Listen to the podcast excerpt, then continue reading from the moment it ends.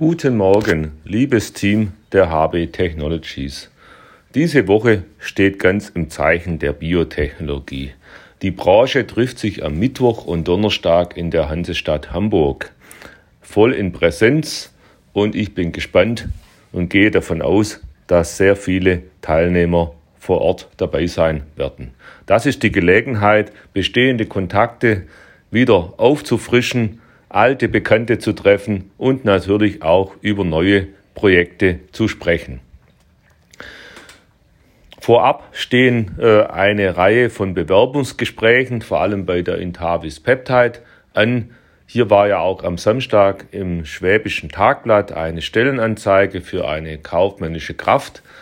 Wie ihr aber auf der Webseite sehen könnt, suchen wir ja äh, sowohl Chemiker, auch ähm, kaufmännische Unterstützung als auch technisch, chemisch-technische äh, Unterstützung im Laborbereich.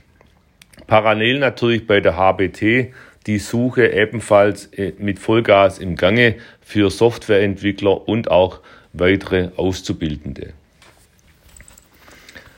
Am Freitag finden dann die Regelmeetings statt. Zunächst mit Daniel in Tavis Peptide und dann nachmittags mit Hans zum Geschäftsbereich IVD, Test und Entwicklung und die digitalen Bereiche Laborprozesse hält und digitale Assistenten mit Mirko.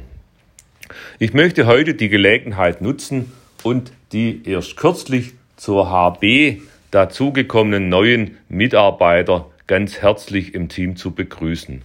Das wäre zum einen unser Werkstudent in Köln, Etienne Dollhausen, er unterstützt dort bei Recherche-Marketingsaufgaben im Vertrieb.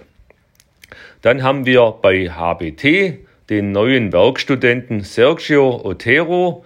Er arbeitet intensiv in der Softwareentwicklung mit.